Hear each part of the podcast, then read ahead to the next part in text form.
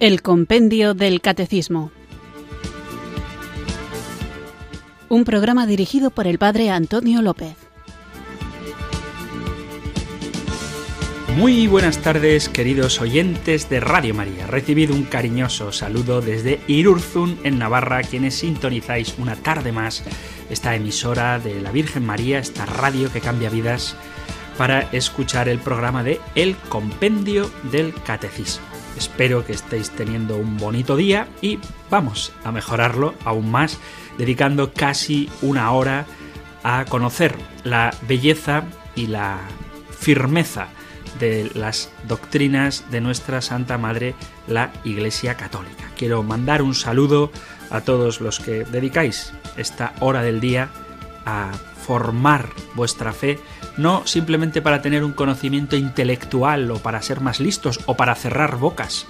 No es esa nuestra intención. A veces cuando hablamos polémicamente, cuando nos enfrentamos a personas que tienen una cosmovisión, una visión del mundo, de la vida, distinta a la nuestra, quizá si tenemos buena formación sepamos tener argumentos suficientes para, como digo, cerrar bocas, para tener nosotros la razón. Pero nunca un cristiano debe prepararse para cerrar bocas, sino que la intención fundamental de nosotros, los seguidores de Jesucristo, cuando queremos prepararnos bien y saber dar razón de nuestra esperanza, no es cerrar bocas, sino abrir corazones, abrir corazones. Por eso, sin faltar a la verdad, nuestra predicación, nuestra discusión, nuestra presencia en el mundo tiene que ir siempre acompañada de argumentos sólidos y claros y de una caridad sólida y clara que nunca humille, que nunca oscurezca, que nunca haga sentir mal a aquellos con quienes nos toca interactuar. A veces será inevitable, puesto que la verdad cuando contradice a los criterios que uno puede tener, resultaría molesta. Pero siempre con sonrisa, con humildad, con caridad, con dulzura, con paciencia y tratando de ver, en la medida de lo posible, los aspectos positivos que podemos encontrar en aquellos con los que compartimos espacio, pero a lo mejor no compartimos la fe. De todas maneras, los primeros que necesitamos cambiar, los primeros que necesitamos ser transformados, somos cada uno de nosotros. Así que vamos a invocar juntos el don del Espíritu Santo para que Él nos haga comprender qué es aquello que Jesucristo ha querido revelar y ha depositado en su iglesia para que ésta, la iglesia, a través de su magisterio, nos lo dé a nosotros. Y nos lo ha dado y nos lo da constantemente, pero tenemos un documento, un texto, un libro pequeñito, finito, pero impresionantemente rico, que es el compendio del catecismo al que dedicamos este espacio. Así que vamos a continuar en este proceso, en esta peregrinación, en este camino, en este itinerario maravilloso que poco a poco nos va adentrando en los misterios de nuestra fe y para hacerlo sin desviarnos, para que seamos acompañados por el Espíritu Santo de Dios y que sea Él quien nos lleve a la verdad plena, invoquémosle juntos en actitud de oración.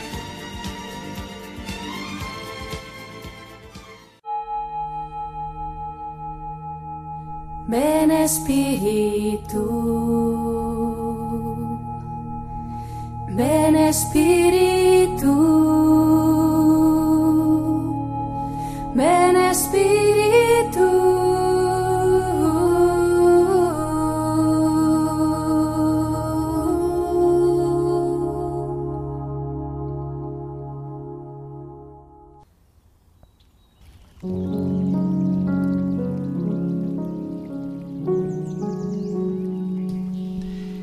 Espíritu Santo, Dios eterno, cuya gloria llena los cielos y la tierra. Heme aquí postrado humildemente en tu presencia. Te ofrezco y te hago entrega de mi cuerpo y de mi alma. Adoro el resplandor de tu pureza, de tu justicia inmutable y del poder de tu amor. No permitas que te ofenda o resista a las inspiraciones de tu gracia. Antes bien, dirige mi entendimiento a fin de que escuche dócilmente la voz de tus inspiraciones y las siga, hallando en tu misericordia un amparo contra mi debilidad. Espíritu de sabiduría, domina todos mis pensamientos, palabras y obras. Espíritu de entendimiento, ilumíname e instruyeme. Espíritu de consejo, guíame en mi inexperiencia. Espíritu de ciencia, ahuyenta mi ignorancia. Espíritu de fortaleza, hazme perseverante en el servicio de Dios. Dame fuerzas para proceder en todo con bondad y benevolencia con mansedumbre y sinceridad, con paciencia y caridad, con alegría y longanimidad. Espíritu de piedad, hazme afectuoso y filial en mis relaciones con Dios. Espíritu del santo temor de Dios, líbrame de todo mal. Espíritu de paz, dame tu paz. Espíritu de santidad, adorna con las celestiales virtudes de pureza y modestia el templo que has elegido como morada tuya, y preserva siempre mi alma con tu gracia omnipotente de la ruina del pecado. Así sea.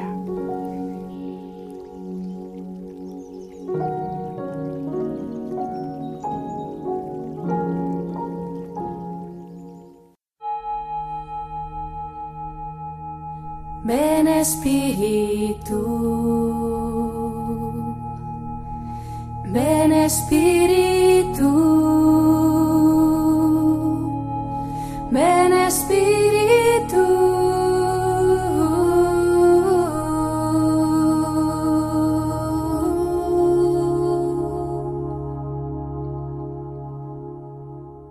Vamos allá con nuestro programa de hoy, pero antes de seguir, antes de continuar, antes de empezar el programa de hoy, vamos a ponernos un poquito en contexto para saber en qué parte del compendio del catecismo estamos y de qué hablamos. Estamos en la sección primera del compendio del catecismo que habla de la divina revelación, de la revelación de Dios, y después de haber visto cómo Dios se revela, vamos ahora al tercer capítulo, capítulo tercero del compendio del catecismo, que trata sobre la respuesta del hombre a Dios.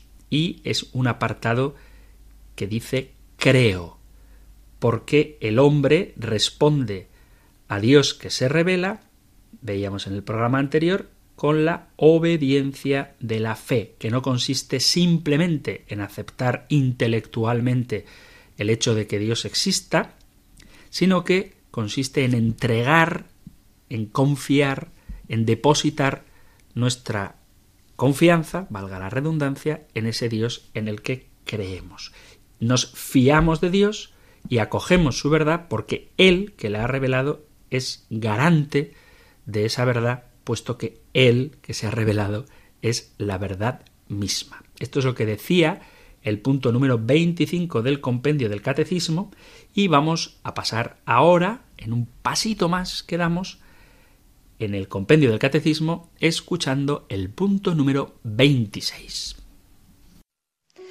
Número 26. ¿Cuáles son en la Sagrada Escritura los principales modelos de obediencia en la fe? Son muchos los modelos de obediencia en la fe en la Sagrada Escritura, pero destacan dos particularmente. Abraham, que sometido a prueba, tuvo fe en Dios y siempre obedeció a su llamada. Por esto se convirtió en padre de todos los creyentes. Y la Virgen María, quien ha realizado del modo más perfecto durante toda su vida la obediencia en la fe. Hágase en mí según tu palabra.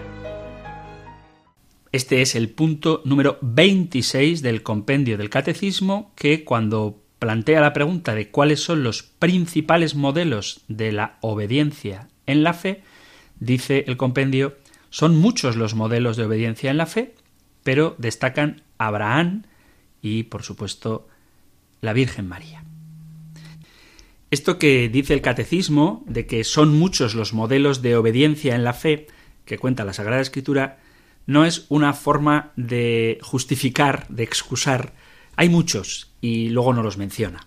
Es verdad que el compendio del catecismo solo menciona a Abraham y a nuestra Santísima Madre, pero la propia Sagrada Escritura nos narra muchos de estos ejemplos de fe. Por eso ahora me voy a permitir la licencia de compartir con vosotros la palabra de Dios y vamos a escuchar cómo la propia Sagrada Escritura nos habla de la fe, de los personajes que vivieron la fe a lo largo de toda la historia de la salvación. Si queréis acompañarme, podéis coger vuestra Biblia, que seguro que la tenéis a mano, y leer conmigo el capítulo número 11 de la carta a los Hebreos. Mirad lo que dice el autor de la carta a los Hebreos en el capítulo 11. Capítulo 11, versículo 1. La fe es fundamento de lo que se espera y garantía de lo que no se ve. Una hermosa definición de fe que en su momento seguro que volvemos a profundizar en ella. La fe es fundamento de lo que se espera y garantía de lo que no se ve. Y luego dice, por ella son recordados los antiguos. Por la fe sabemos que el universo fue configurado por la palabra de Dios, de manera que lo visible procede de lo invisible. Y ahora comienza a mencionar a distintos personajes, por supuesto del Antiguo Testamento, puesto que el Nuevo no estaba todavía compilado, no estaba todavía configurado, distintos personajes del Antiguo Testamento que destacan por su fe. Por eso sabemos que hay muchos, como dice el compendio del Catecismo, muchos modelos de obediencia en la fe en la Sagrada Escritura. Leo Carta a los Hebreos, capítulo 11, versículo 4. Por la fe, Abel ofreció a Dios un sacrificio mejor que Caín. Por ella, Dios mismo, al recibir sus dones, lo acreditó como justo. Por ella, sigue hablando después de muerto. Por la fe fue arrebatado Enoc sin pasar por la muerte. No lo encontraron porque Dios lo había arrebatado. En efecto, antes de ser arrebatado, se le acreditó que había complacido a Dios, y sin fe es imposible complacerlo, pues el que se acerca a Dios debe creer que existe y que recompensa a quienes lo buscan. Por la fe fue advertido Noé de lo que aún no se veía, tomó precauciones y construyó un arca para salvar a su familia. Por ella condenó al mundo y heredó la justicia que viene de la fe. Por la fe obedeció Abraham a la llamada y salió hacia la tierra que iba a recibir en heredad. Salió sin saber a dónde iba. Por fe vivió como extranjero en la tierra prometida, habitando en tiendas, y lo mismo Isaac y Jacob, herederos de la misma promesa, mientras esperaba la ciudad de sólidos cimientos, cuyo arquitecto y constructor iba a ser Dios. Por la fe también Sara, siendo estéril, obtuvo vigor para concebir cuando ya le había pasado la edad, porque consideró fiel al que se lo prometía. Y así, de un hombre marcado ya por la muerte, nacieron hijos numerosos como las estrellas del cielo y como la arena incontable de las playas. Con fe murieron todos estos, sin haber recibido las promesas, sino viéndolas y saludándolas de lejos, confesando que eran huéspedes y peregrinos en la tierra. Es claro que los que así hablan están buscando una patria, pues si añoraban la patria de donde habían salido, estaban a tiempo para volver. Pero ellos ansiaban una patria mejor, la del cielo. Por eso Dios no tiene reparo en llamarse su Dios, porque les tenía preparada una ciudad. Por la fe, Abraham, puesto a prueba, ofreció a Isaac, ofreció a su hijo único, el destinatario de la promesa, del cual le había dicho Dios, Isaac continuará tu descendencia. Pero Abraham pensó que Dios tiene poder hasta para resucitar de entre los muertos, de donde, en cierto sentido, recobró a Isaac. Por la fe bendijo Isaac el futuro de Jacob y Esaú. Por la fe Jacob, estando para morir, bendijo a cada uno de los hijos de José y se inclinó apoyado en el extremo del bastón. Por fe José, al final de su vida, evocó el éxodo de los israelitas y dio órdenes acerca de sus huesos. Por fe, cuando nació Moisés, sus padres lo ocultaron tres meses, viendo que era niño hermoso, y sin temer el decreto real. Por fe, Moisés, ya crecido, renunció al título de hijo de una hija del faraón y prefirió ser maltratado con el pueblo de Dios al disfrute efímero del pecado, estimando que la afrenta de Cristo valía más que los tesoros de Egipto y atendiendo a la recompensa. Por fe abandonó Egipto sin temer la cólera del rey y se apoyó en el invisible como si lo viera. Por fe celebró la Pascua e hizo la aspersión de la sangre para que el exterminador no tocase a sus primogénitos.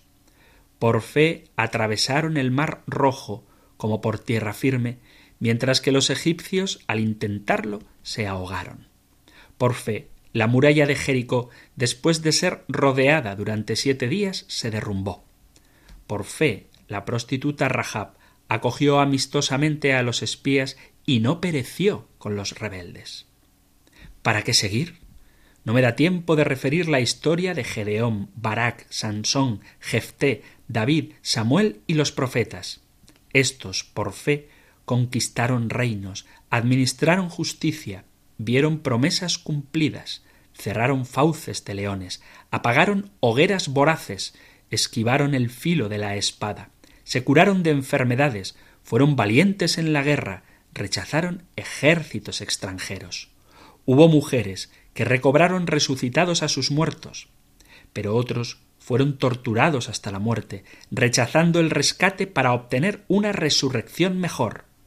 Otros pasaron por la prueba de las burlas y los azotes, de las cadenas y la cárcel, los apedrearon, los asesinaron, murieron a espada, rodaron por el mundo vestidos con pieles de oveja y cabra, faltos de todo, oprimidos, maltratados. El mundo no era digno de ellos. Vagabundos por desiertos y montañas, por grutas y cavernas de la tierra. Y todos estos, aun acreditados por su fe, no consiguieron lo prometido, porque Dios tenía preparado algo mejor a favor nuestro, para que ellos no llegaran sin nosotros a la perfección. Precioso, no me podéis decir que no es impresionante este capítulo 11 de la carta a los hebreos.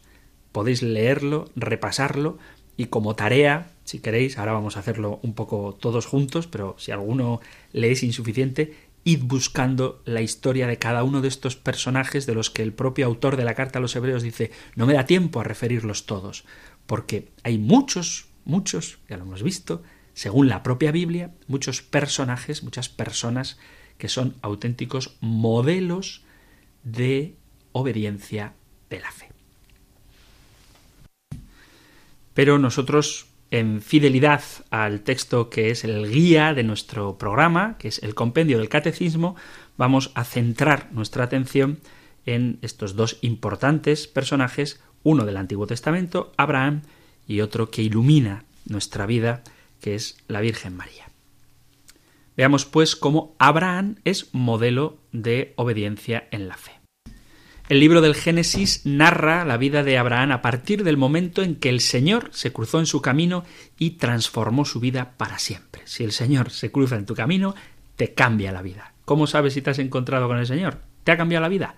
Entonces es que te has encontrado con Él, te ha cambiado la vida para mejor. Él era un horizonte nuevo.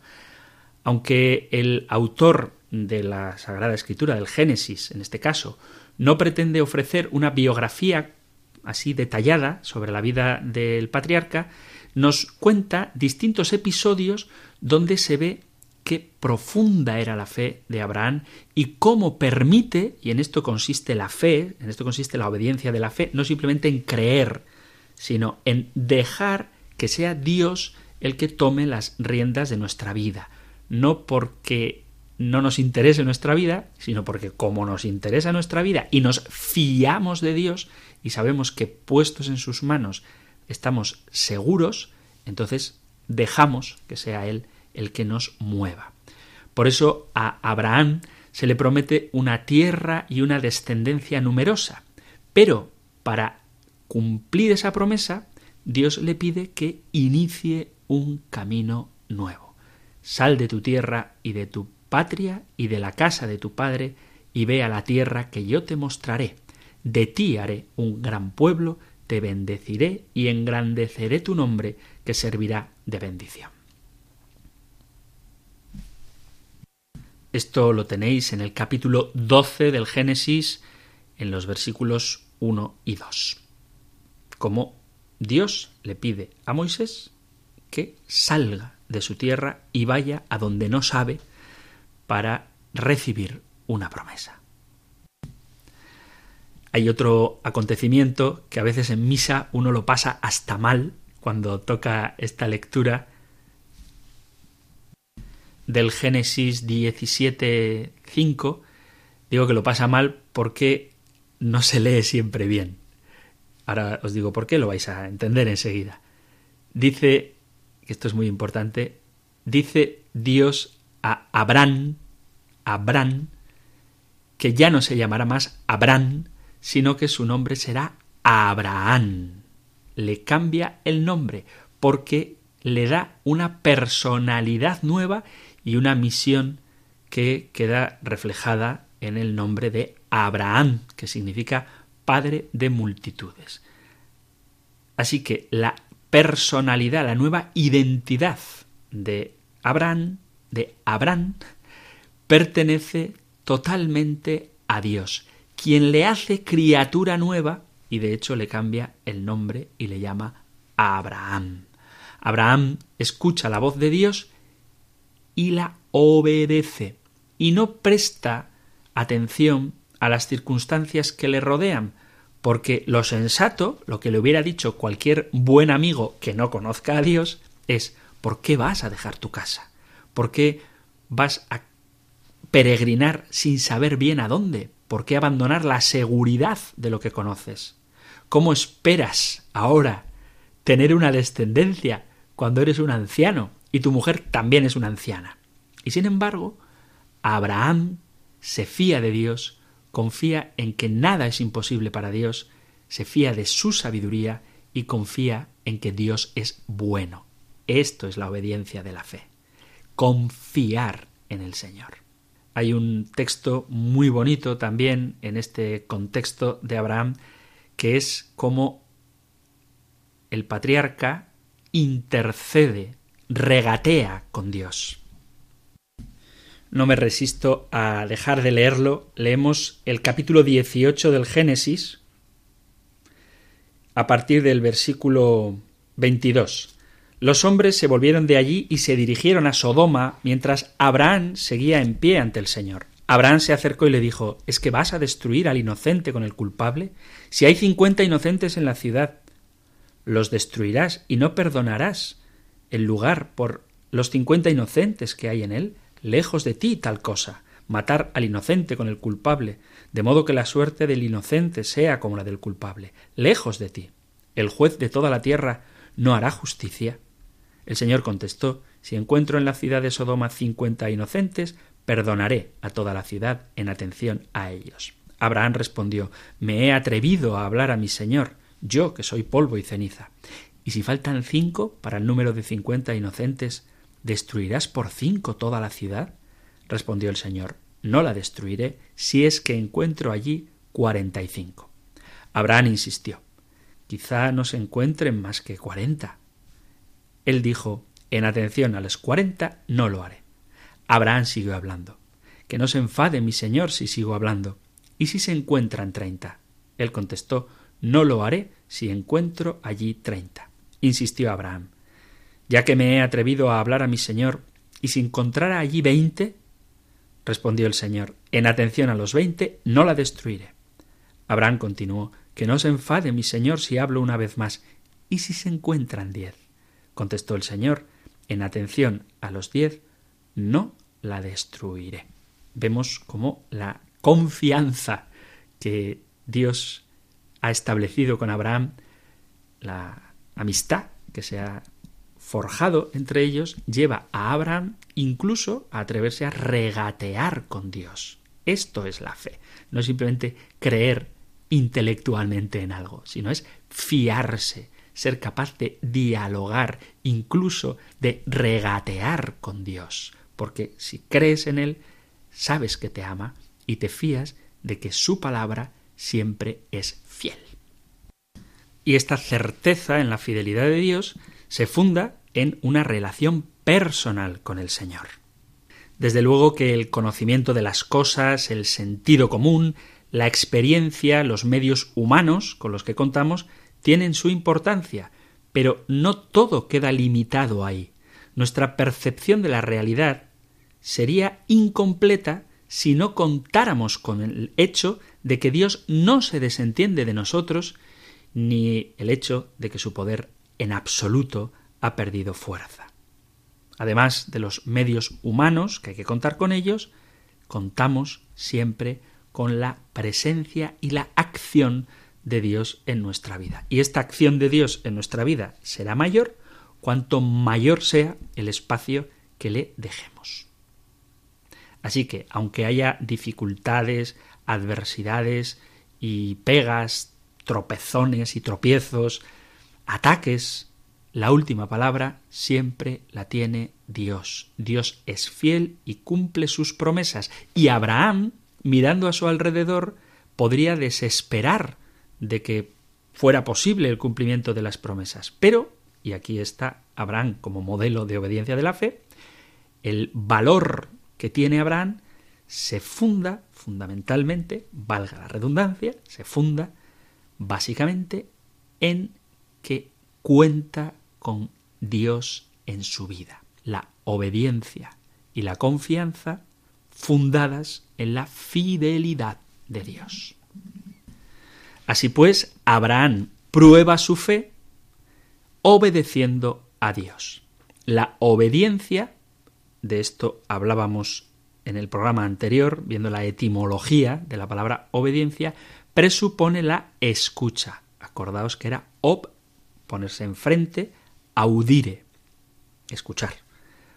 Entonces, para obedecer, lo primero que hay que hacer es escuchar. Y para escuchar hay que ponerse en oración. Hay que conocer la voluntad de Dios para ser capaz de dar una respuesta. ¿Y cómo conozco la voluntad de Dios? Ya lo hemos dicho más de una vez, lo repetiremos, lee la Sagrada Escritura y para que luego eso se concrete en tu vida, escucha lo que el Señor dice. Hay quien dice Dios no habla, Dios habla muchísimo. De hecho, diríamos Dios, desde que dijo su única palabra, Jesucristo, no ha callado. Lo que faltan son oídos abiertos y atentos a escuchar y obedecer, a ponerse delante y escuchar esa palabra única que, como digo, es nuestro Señor y Salvador Jesucristo. Por lo tanto, en la palabra de Dios, en la Biblia, obedecer no es cumplir mecánicamente lo que se nos ha mandado, como si no tuviéramos voluntad propia o fuéramos máquinas o robots, sino que implica una actitud activa que nos pone en juego, que nos involucra, que nos implica delante de Dios, que se nos revela y hace que nos tomemos en serio esa voluntad divina que no anula nuestras capacidades, sino que nos da una orientación y con su gracia, cuando queremos aceptarla, nos sostiene y nos fortalece y nos acompaña. Por eso a veces me entristece sobremanera cuando se hace una caricatura de la obediencia cristiana, cuando se pretende uniformar a los cristianos, y no me refiero al atuendo, sino hacer que seamos todos como una especie de máquinas en serie. Hay una frase que me encanta que dice esto, ¿no? Dios no te hizo en serie, te hizo en serio. Y eres único para Él. Y por tanto, la llamada que te dirige es única, y la respuesta que le das tiene que ser tuya y no valen fórmulas preestablecidas, porque la confianza que brota de la fidelidad de Dios, esto es la fe, la obediencia de la fe, se forja en una relación interpersonal con el Señor. Y no hay dos relaciones iguales. Aunque una madre tenga once hijos, que Dios la siga bendiciendo, la relación que tiene con cada uno de esos hijos es única. Y aunque uno tenga mil amigos, si es que eso fuera posible. Yo quiero tener un millón de amigos, creo que era la canción favorita de San Juan Pablo II, pues la relación que tienes con cada uno de ese millón de amigos es única. Y esto es lo que Dios hace con cada uno de nosotros. Nos llama y nos implica, nos convoca y nos hace partícipes activos en la construcción de este camino en el que por otro lado no nos deja solos, sino que nos acompaña. Por tanto, la obediencia que proviene de la fe no es simplemente mera disciplina militar, tengo que hacer lo que me han mandado, sino que supone la aceptación libre y personal de la palabra de Dios. Por eso, y este es el gran misterio del que supongo que tendremos ocasión de hablar, espero que en profundidad y seguramente en más de un programa, el misterio de la libertad. Dios te llama, pero te da la opción, misteriosa ciertamente, de aceptar, acoger esa palabra o rechazarla. La obediencia de la fe es una respuesta a una invitación, nunca a una imposición, a una invitación que Dios nos hace. ¿Quieres ir a la tierra que yo te mostraré?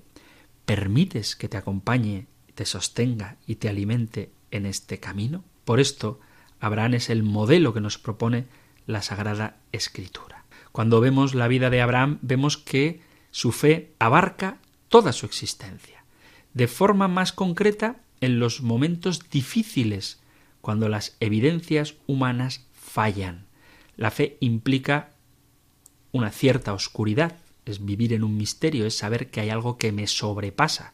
Yo suelo decir esta frase porque creo que es cierta. Si lo entiendes, no es Dios. Si te entra en la cabeza, es que es más pequeño que tu cabeza. Y Dios no puede ser más pequeño que tu cabeza.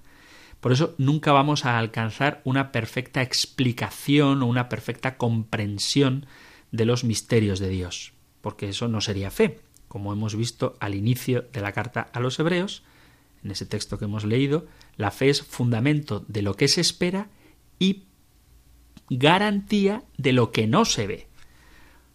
Por eso la falta de evidencia en nuestra vida es superada por la confianza razonable en Dios. Y cuando digo razonable, no quiero decir que me entre en la cabeza, sino quiero decir que sobrepasa mi capacidad, pero nunca es contrario a la razón. Muy pronto vamos a ver la relación entre fe y ciencia, entre la fe y la razón. Entonces no me voy a entretener en esto. Pero una cosa es que algo sea contradictorio con la razón y otra cosa distinta es que algo supere a la razón. Espero que entendamos la diferencia. Entonces, la fe de la que Abraham es modelo supera a la razón, pero no contradice a la razón. Por tanto, Abraham, por ejemplo, no sabe a dónde va, pero va, sale de su tierra, porque se fía de Dios. Él, confiando en la promesa, va a una tierra que desconoce. Y confiando ciegamente en Dios, está dispuesto incluso al sacrificio máximo, que es el sacrificio de su hijo, y además es el hijo de la promesa. La fe de Abraham se muestra en toda su grandeza cuando está dispuesto a renunciar a su hijo Isaac, que es en quien se funda la promesa. a veces nos centramos únicamente en el amor que Abraham pudiera tener a su hijo, que desde luego que sería mucho. Pero es que además si mata a su hijo, ¿cómo va a tener una descendencia mayor que las estrellas del cielo y que las arenas del mar? O sea que cuando Abraham está dispuesto a sacrificar a su hijo, significa que está dispuesto a renunciar, humanamente hablando, al cumplimiento de la promesa. Y sin embargo, como se fía de Dios, está dispuesto a hacerlo. Además, esto también es importante que lo tengamos en cuenta, que a veces decimos, qué cruel Dios que mandó a Abraham matar a su hijo Isaac. Bueno, luego no tuvo que sacrificarlo. Y sin embargo, el propio Dios sí que llevó a la muerte a su hijo Jesucristo por la salvación del mundo. Y Abraham no se revela contra Dios, no lo cuestiona ni le pone en duda, sino que se fía de él, se pone en camino y escucha la voz del Señor. Hasta que Dios, que no quiere la sangre de Isaac, le dice no extiendas la mano hacia el muchacho ni le hagas nada, pues ahora he comprobado que temes a Dios y no me has negado a tu hijo, a tu único hijo. Y es muy bonito este texto porque Abraham le puso nombre al lugar donde iba a sacrificar a su hijo y el nombre del lugar es el Señor provee, tal como dice, tal y como se le llama hoy, el Señor provee. En la montaña el Señor provee.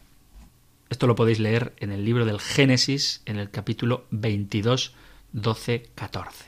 Lo que ese sacrificio que Dios le pide a Abraham se convierte para él en una ratificación de que Dios siempre nos cuida. Y por eso al lugar donde iba a sacrificar a Isaac se le conoce todavía hoy como Dios provee en la montaña.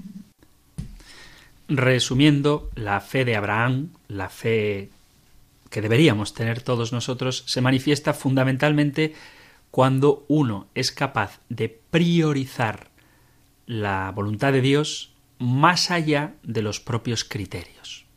A veces ocurre en nuestra propia vida que tenemos muy claro qué es lo que nosotros queremos y cómo tenemos que hacer las cosas, cuál es la idea de éxito y cuáles son los medios que tenemos que poner para lograr ese éxito. Y no me refiero ahora en un sentido superficial, un éxito mundano, ¿no? sino incluso en el apostolado, en la predicación, en el ejemplo que queremos dar, pues uno tiene muy claro cómo debe dar ejemplo. Pero a lo mejor el Señor te está pidiendo una cosa que contradice tus criterios y quizá el medio por el que el propio Dios quiere que le des gloria y el medio por el que el propio Señor quiere llevarte al camino de la salvación, a la santidad, no es el que tú pensabas. Y en ese caso, ¿qué hacemos? Cuando, por ejemplo, uno cree que merece un puesto, o cuando uno dice que su salud es para predicar a Jesucristo, y luego resulta que te viene una enfermedad. Entonces ya no puedes cumplir tus planes. Es que la vida cristiana, la obediencia de la fe, no consiste en cumplir tus planes, sino en cumplir los planes de Dios. Esto es creer en el Señor, fiarnos de que todo redunda en bien de aquellos que aman al Señor, incluso aquello que nosotros, desde nuestra perspectiva, podríamos considerar un fracaso. Pero ¿cómo va a haber fruto si estoy enfermo? ¿Cómo voy a convertir a nadie si resulta que me ha atacado una afección de garganta que me impide hablar? Bueno, confía en el Señor y ten la seguridad de que sus caminos misteriosos siempre dan un fruto mejor del que nosotros podemos sospechar. Vamos a hacer una pequeña pausa musical para que nos ayude a introducirnos en la fe de María.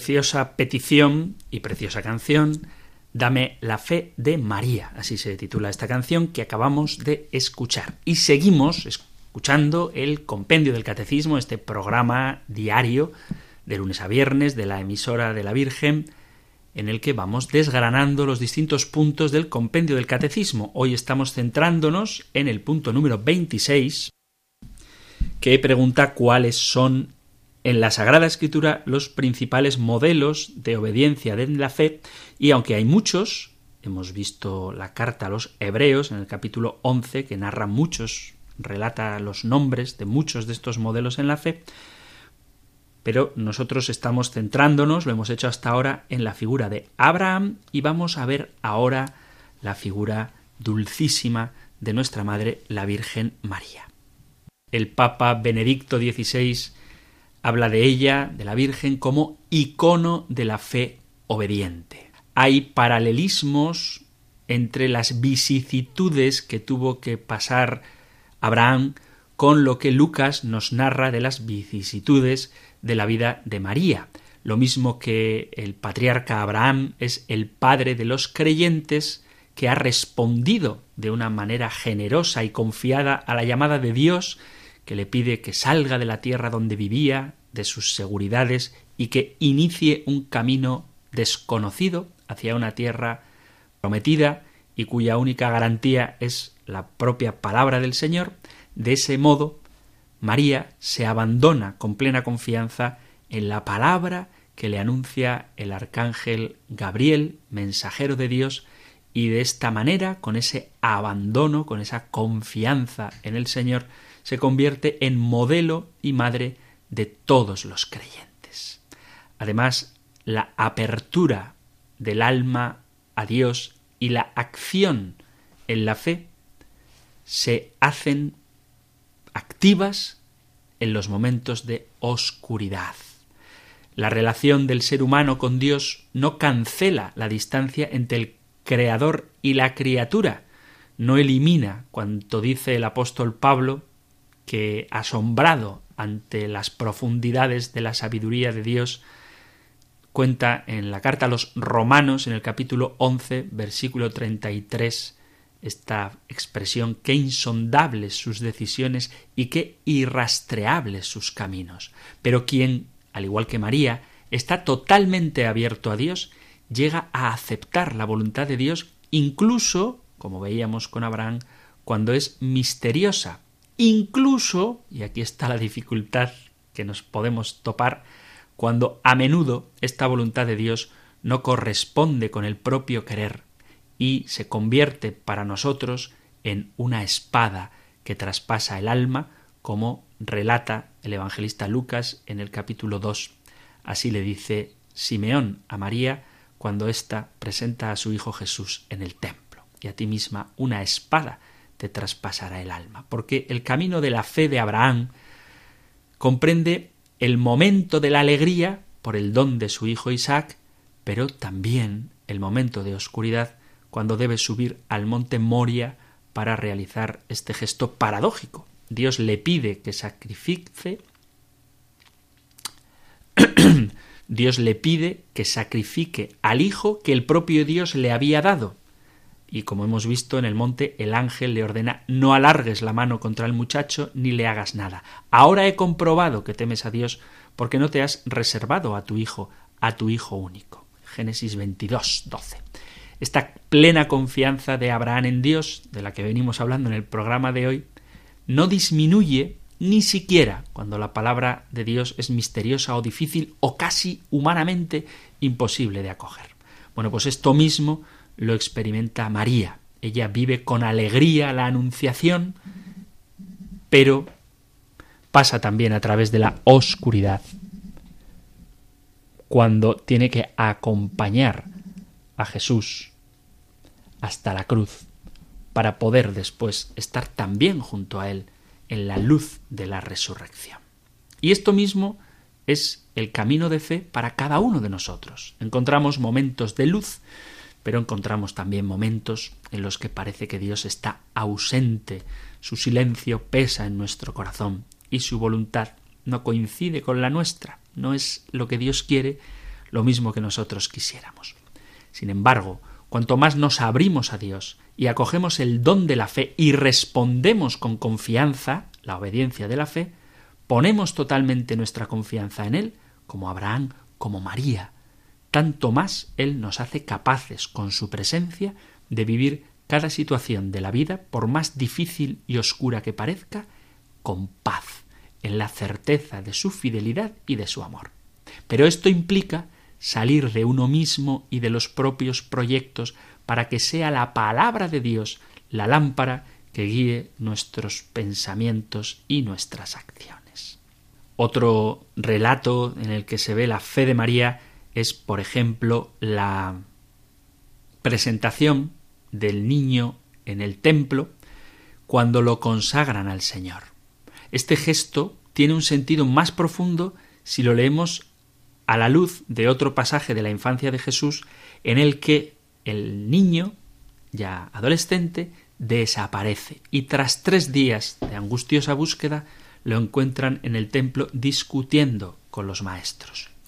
A estas palabras llenas de preocupación de María y de José, otro gran modelo en la fe, no dejéis de leer o de escuchar el texto del Papa Francisco Patris Corde, con corazón de padre, sobre la figura de San José, una joya en la que vemos también esta fe del el Padre adoptivo, del Padre de Jesús y Padre de también de toda la Iglesia. Bueno, pues decía que cuando encuentran a Jesús discutiendo con los maestros de la ley en el templo, María y José le preguntan ¿por qué nos has tratado así? Tu padre y yo te buscábamos angustiados. Y hay una respuesta misteriosa de Jesús. ¿Por qué me buscabais? ¿No sabíais que yo debía estar en las cosas de mi padre? La propiedad del padre, la casa del padre, es la prioridad de Jesús.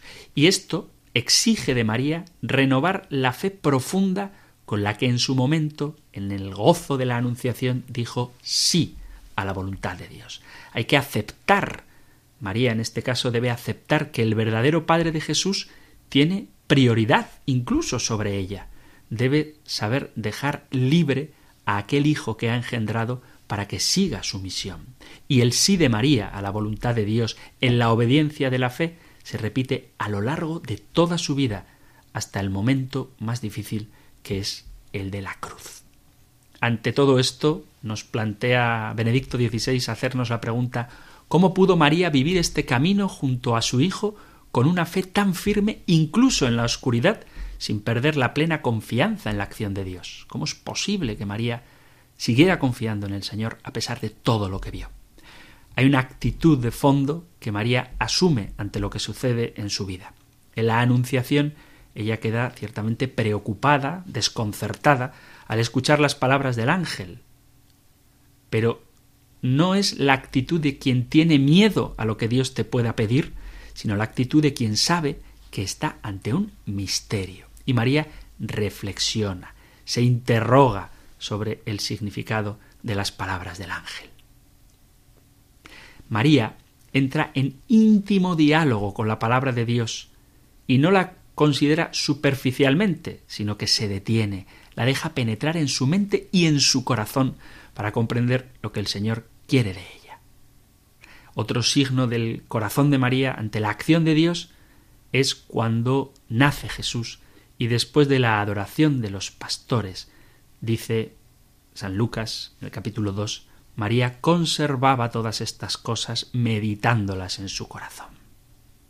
Ella iba recogiendo los acontecimientos que le sucedían y cada palabra, cada hecho, dentro del todo de lo que ella conocía, lo guardaba, reconociendo que nada escapa a la voluntad de Dios. María no se detiene en una primera impresión, en lo que a primera vista entiende de lo que acontece, sino que sabe mirar en profundidad, se deja interpelar por los acontecimientos, los desarrolla, los discierne y adquiere una comprensión que sólo la fe puede garantizar. Es la humildad profunda de la fe obediente de María, que acoge en sí incluso aquello que no puede comprender de la acción de Dios, dejando que sea Dios quien le abra la mente y el corazón. Por eso, Isabel, su pariente, exclama Bienaventurada la que ha creído, porque lo que le ha dicho el Señor se cumplirá. Y precisamente por eso, todas las generaciones la llamamos bienaventurada.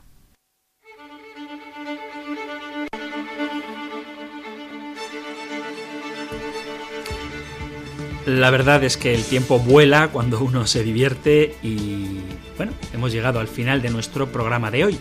Así que queridos amigos, queridos oyentes, os recuerdo, ya que no nos ha dado tiempo para recibir llamadas, espero que pronto intentaré abreviar para dejar espacio a ese momento que tanto me gusta de dialogar con vosotros, pero sabéis que tenéis a vuestra disposición siempre que lo queráis el correo electrónico compendio arroba compendio arroba donde podéis dejar vuestras preguntas, comentarios, sugerencias, correcciones. Agradezco de todo corazón los muchos correos que recibo felicitando por el programa. Rezad por mí, rezad por Radio María, rezad por todos los oyentes de este espacio para que el Espíritu Santo nos ilumine y nos haga caminar juntos de la mano, conociendo y viviendo estas verdades en las que vamos meditando. Así que compendio arroba radiomaria.es. Os doy ahora la bendición extraída del libro de los números.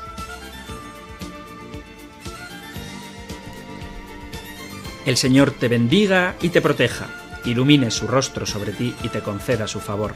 El Señor te muestre su rostro y te conceda la paz. Como siempre y sinceramente, muchísimas gracias por escuchar el compendio del catecismo, gracias por estar ahí y si queréis, volvemos a encontrarnos en un próximo programa.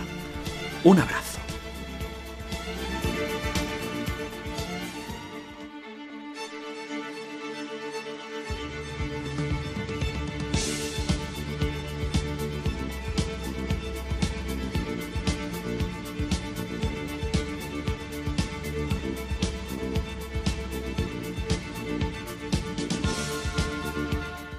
El Compendio del Catecismo. Un programa dirigido por el Padre Antonio López.